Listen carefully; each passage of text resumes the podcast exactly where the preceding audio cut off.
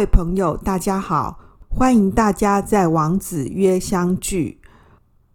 王子约这个平台，希望透过经典和生活事例的结合，以及现代诠释，和大家一起共享经典智慧，重新发现经典的美好，帮助我们更愉快的生活。王子约就是王老师开讲的意思。今天这一讲，我想要来谈一谈鲑鱼与证明。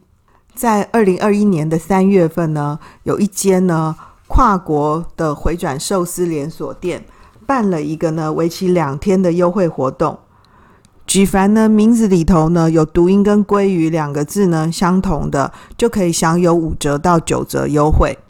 那如果两个字呢都相同的话呢，就可以同桌有六个人一起免费，六个人呢。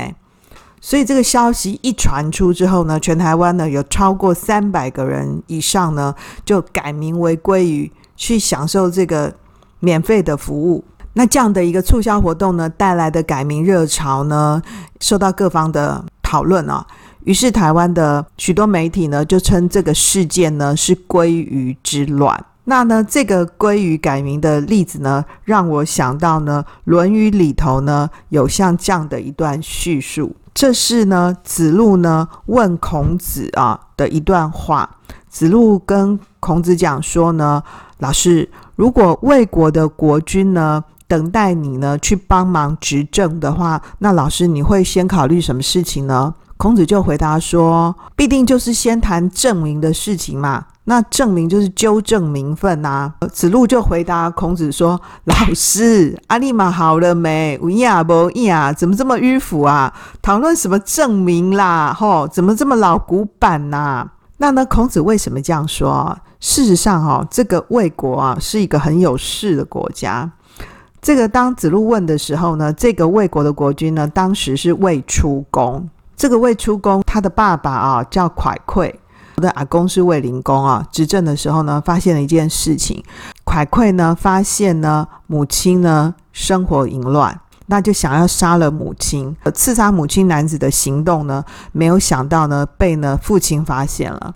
所以当然父亲就非常不高兴啊，这个太子的地位非常尴尬，所以后来太子没办法，就跑啦，就逃到国外去了。没有想到卫灵公死了，卫灵公去世以后呢，那就要想说，那这个国家的继承人是谁啊？那呢本来是应该立灵公的另外一个儿子嘛，哦，但是呢，这个卫灵公的另外一个儿子呢，并没有同意这件事情。结果后来就立了呢，就是我们这个故事里头的这个卫出公。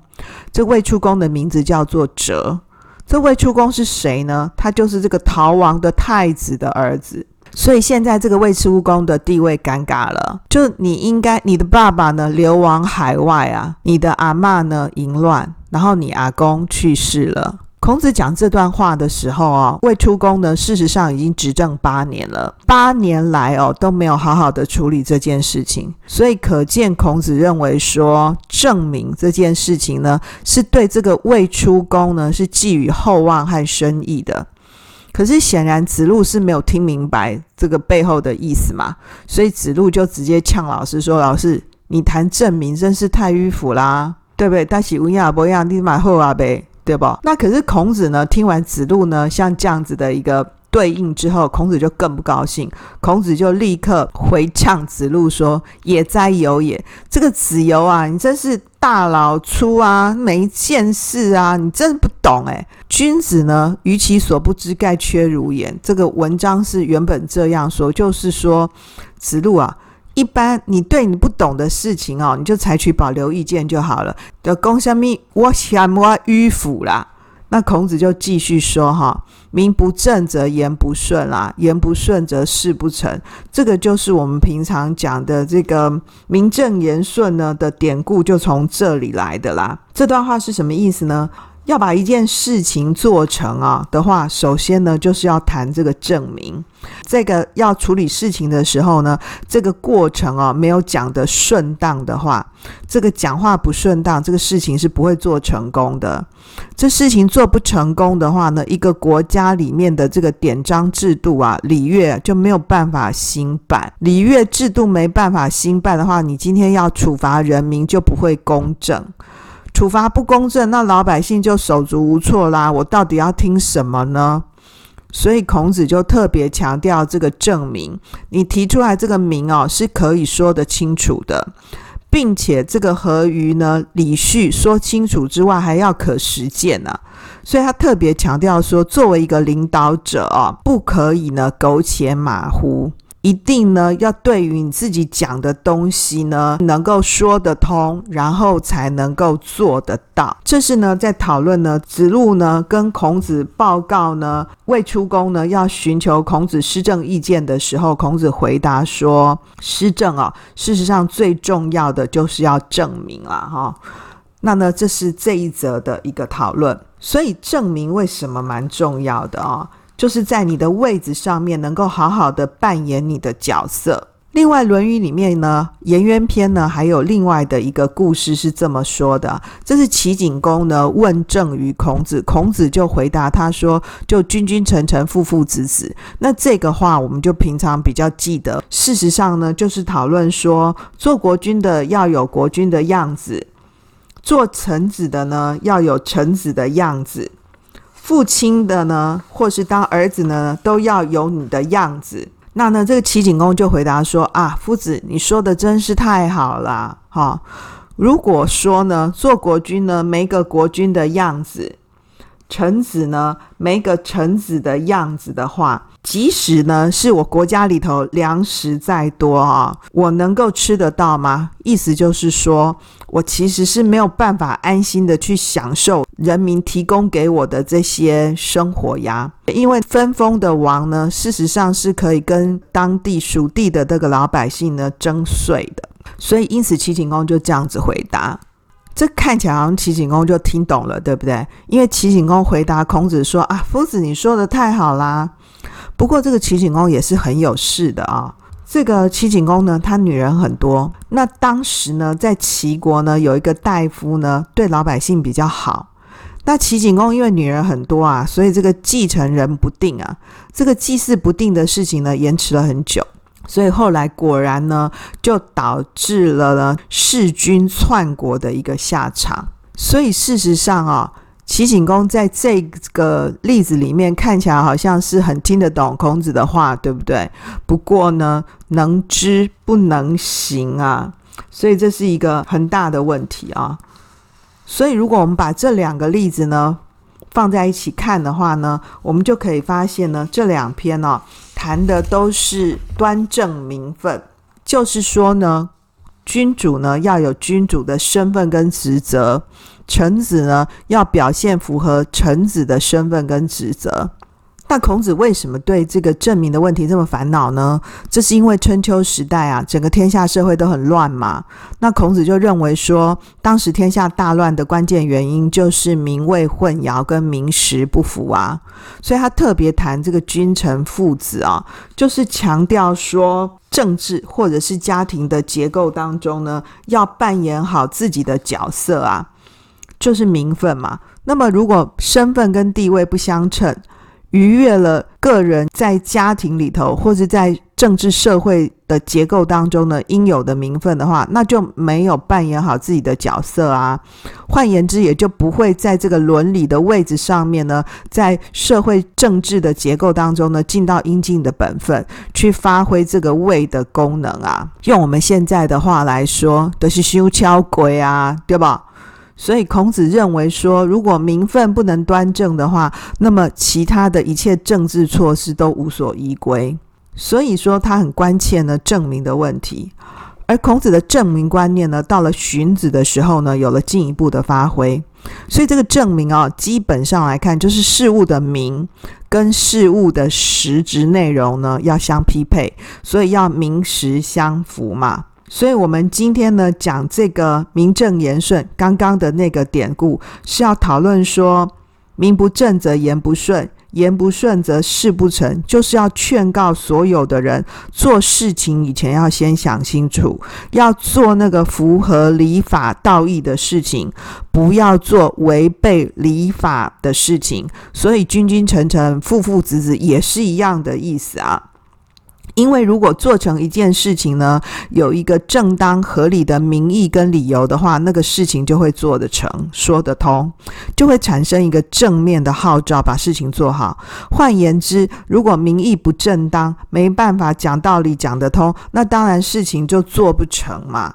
那么荀子呢，将这个孔子的名呢，有了一个更进一步的发挥。除了有道德上面的意义以外呢，他还谈了一些知识上面的考虑。荀子认为说，名呢就是事物的名称。这些名的起源呢，是来自于约定俗成，所以证明啊，可以帮助我们呢分辨客观事物，让我们的思想呢得以交流，也可以使政治原则呢能够得到贯彻。除了道德方面的意义以外呢，荀子呢也从知识形成的过程来看名。荀子呢从这个名实的问题呢去讨论概念的分类。判断和推理等等，就是我们讲的这个今天的这个逻辑学啊。荀子呢有像这样子的一个考虑，不过荀子的证明呢还是有很多道德意涵的哦。他特别提到说，关于名实的问题，有那种用名乱名的，或者是用实乱名的。或者是用名乱实的这种知识上面的混乱，因为这个名实相混乱，或是名实不符的混乱，其实会带来道德上面的混乱，可以说是替道德离不开知识的这个观念呢，做了蛮好的注脚。回过头来说，我们可以发现呢，孔子谈正名呢，主要是证名分，是属于呢政治跟道德层面的讨论。可是呢，荀子呢还把证明的观念呢扩充到知识方面，认为说道德离不开知识。那因为荀子是战国时代，战国时代就更乱啦，有各式各样的言论，所以荀子就谈说这个邪说辟言呢背离了正道，所以就是导致名实混乱的原因。那讲这些故事要干什么呢？这跟鲑鱼有什么关系呢？我们来看看呢。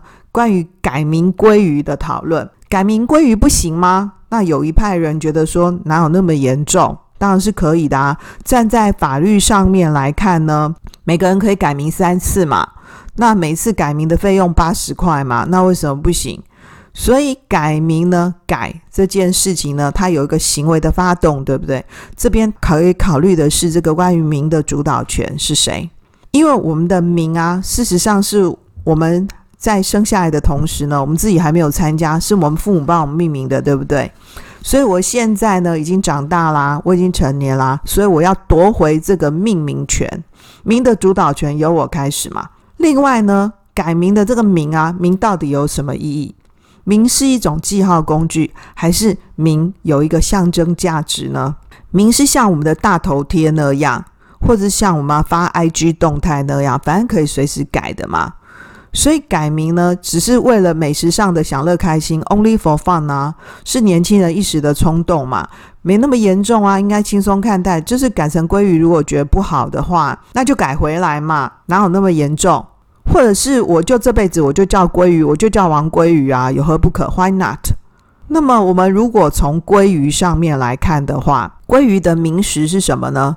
对店家来说，它当然就是一个吸引人上门的美食活动嘛，美食促销活动。那么的确呢，也为它呢带来了很多的商机，然后有做了很好的免费的宣传。当然，这个店家呢也付出了好几百万的那个免费服务。那呢，对于改名者来说，这个名跟实呢，我就叫王鲑鱼啊。那所以因此鲑鱼是可以代表我吗？还是不行？所以其实名呢，到底可不可以代表实呢？还是这两个事情是断裂的呢？这是呢一脉的考虑。另外还有一批人呢，认为说改名鲑鱼不行吗？哦，非常的不适当。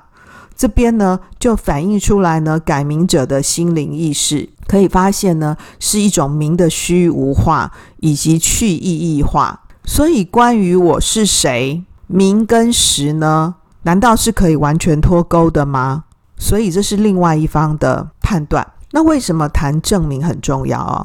我们就可以发现说啊，关于名这件事啊，事实上呢，是在根据不同的对象、不同的时空环境、不同的应对的事物，事实上名是有一个礼法的分际的。所以说啊，在公司里面你是老板嘛，然后我是员工啊，那我们今天谈说父亲跟儿子的关系到底是怎么样？父亲就要扮演好父亲的角色啊，君臣有义啊。父子有亲，长幼有序，夫妇有别，朋友有信嘛。那么对个人来说，我的名字到底是什么意思呢？这包含着一种呢血缘根源的逆溯与继承，就是我去回顾说，诶，我为什么叫这个名字？有一些人的名字是有族谱的排行，比如说。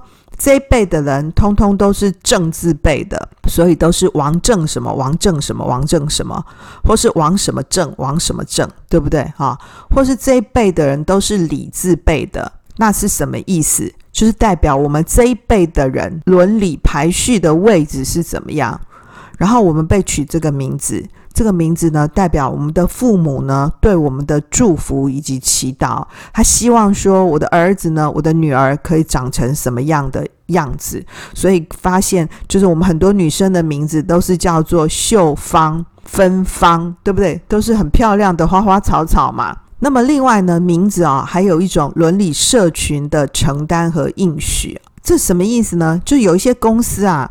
他们不是可能是取英文名字，或者是假设我们虽然是华人，然后我们可能在一些公司里面呢，我们是取了一个外国的名字，那我们就会说啊，我们这个团队呢是由 Zack 来带领的，所以因此呢，这个 Zack 这个专案经理呢，我们就赋予他一定的责任，所以我们要讨论像这样子的一个案例的时候呢，我们就找 Zack 就对了。所以呢，Zack 在这个工作团队、工作社群里面呢，我们付托给他的责任，我们因此呢，也对他的带领呢感到认同。所以呢，这里啊，名字还有一个承担跟应许。也许这个短期的专案结束了，可是我们并不会因为说 Zack 呢不再承接呢这个方案，就因此呢改变呢对 Zack 的认同。所以因此呢，这个名字啊，还有像这样子的一个向度。所以通过呢《论语》里面的这两个小故事啊，我们就可以发现，在改名以前哦。可能可以多一点呢，觉察跟反省，考虑看看呢，我是不是真的要改名？当然，我们只用从众呢、娱乐的心态呢，是采取完全批判的角度，也可以有一些更多方的思考。我们做爸爸妈妈的、做长辈的，我们可以多跟我们的晚辈、跟我们的孩子讲呢，诶，你为什么叫这个名字啊？这个名字叫做什么意思啊？关于我们个人呢，我们也可以应该多思考我们的名字呢到底是什么意思。下次呢，如果有人再问你说：“哎，你叫这个名字，你这名字是什么意思啊？”就不要再回答说：“哎，就算命取的嘛，我也不知道。”那就可惜了嘛。所以名字啊，它到底是真的没有意义，还是其实有意义呢？我想《论语》里面的这两个小故事呢，可以提供我们不同的反省。今天就讲到这里。如果您听完这集节目，觉得有带给你启发收获，一定一定要记得订阅王子约频道，给我们五星好评。也欢迎你在我们的频道里留言，和我们互动分享哦。让我们透过经典好声音，感受经典智慧，一起发现一个更好的自己。我是王老师，下次见喽，拜拜。